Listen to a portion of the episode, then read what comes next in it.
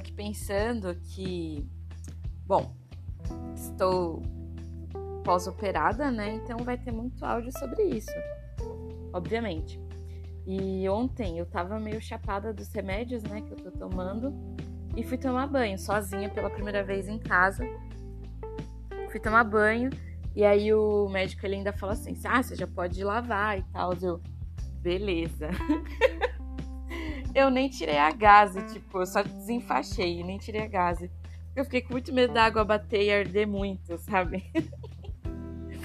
Enfim, aí enquanto eu tava, né, tomando banho, me deu uma vontade de xixi. E aí, detalhe que eu tô tomando banho sentada num banquinho de plástico, né? Aí me deu uma vontade de fazer xixi louca e eu não consegui segurar. E eu falei, ah, vai aqui mesmo no box. Cara, saiu um xixi verde, fluorescente, assim. Aí eu entendi totalmente a irritação daquela mina do exorcista. Porque, mano, você tá passando mal e seus pais estão dando uma puta festa em casa e tal, e você, pra chamar atenção, o que, que você faz? Você mija. Só que ela tava, tipo, super drogada de muitos remédios e o xixi tava amarelão, por isso. Caralho, por isso. Aí eu comecei a pensar em filme de terror, né, enquanto eu tava no banho, e pensei, caralho.